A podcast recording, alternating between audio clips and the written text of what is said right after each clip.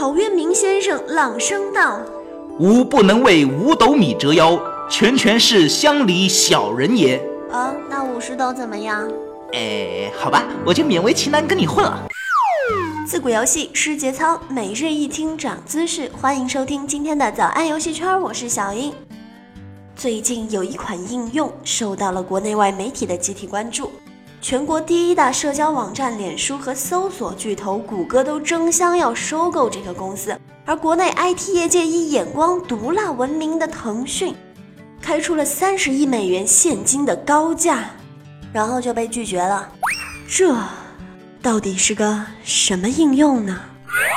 这是一个成立仅仅只有两年，CEO 年仅二十三岁的企业，真的有这么大的吸引力吗？小英跟你说啊，真的有。要是哪家手游厂商在游戏内植入这个应用，绝对可以秒杀我叫 MT。嗯，有必要跟领导反映一下，我们网易开游戏下个版本追加这个功能，影响力分分钟超过陌陌，有没有？是的，那下面就由小英为你们揭开。这款应用的神秘面纱，它就叫月后即焚。根据外媒的爆料，腾讯最先为月后即焚提供了一份收购邀约，对其估值约三十亿美元至四十亿美元。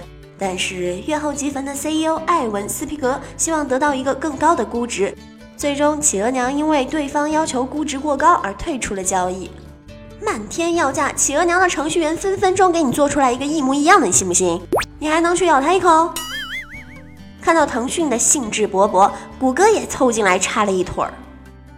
又是一个外媒透露，谷歌曾经提出了四十亿美元的收购方案，但是也遭到了拒绝。这个月后即焚的老板斯皮格为什么有底气一再拒绝收购呢？我们先来了解一下月后即焚的玩法。其实月后即焚只是一个简单的照片分享应用，但是它设计的很骚啊。这个应用的核心功能在于，上传每一张照片都可以设定一个一到十秒的生命期。用户拍了照片发送给好友后，这些照片会根据用户所预先设定的时间自动销毁。而且如果接收方在此期间试图截图的话，用户也将得到通知。知道这玩意儿为什么火了吧？这他妈就是约炮招嫖调情的神器啊！这种神奇的功能为年轻人互相发送不雅照片提供了安全的平台。这个嘛，来拽一下我的中文水平。所谓万花丛中过，片叶不沾身；千里送逼马蹄疾，春梦了无痕。父母也是无处可查喽。在这里，小英也是友情提示一下大家。月后即焚的国内版其实早就已经悄悄的上线了。九月更新的手机 COCO 四点五版本中已经实装了闪照功能，谁用谁知道哦。那月后即焚究竟老板是什么人呢？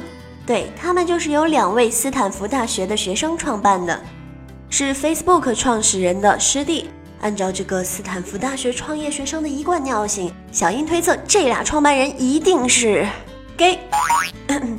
这个应用在二零一一年九月上线的时候，当时并未引起任何媒体的关注。但是如今有消息指出啊，月后即焚每天快照分享量可能已经突破了四亿张，超过脸书每天上传的照片量，背后蕴含了巨大的商机。大企鹅作为国人的骄傲，作为一直广受玩家爱戴的著名厂商，居然碰上这么个冷屁股。堂堂的中国首富，三十亿刀真金白银，居然被个毛都没长齐的美国小屁孩给鄙视了，想想都让人觉得伤心。不过花藤君不要伤心，我们用 QQ 闪照气死他。好了，今天的早安游戏圈就跟大家播报到这里吧。各位小青年、女青年，每次听见早安游戏圈的各色奇葩新闻，是不是都有一种不赦不快的冲动呢？前几天有听众跟我说，怎么变成不吐不快了？我还是习惯听到不赦不快一些。嗯，那好吧，我满足大家这个心愿。那么赶快来下载网易看游戏，来转发评论早安游戏圈吧。每周我们都将评选出十条神回复，周一统一上榜，并且还会奖励你点卡，让你在网易看游戏内名利双收。而且呢，我们还会评选出月度的超级 MVP。赠送神秘的超级大礼，生命不息，八卦不止。我们明天再准时相约吧，拜拜。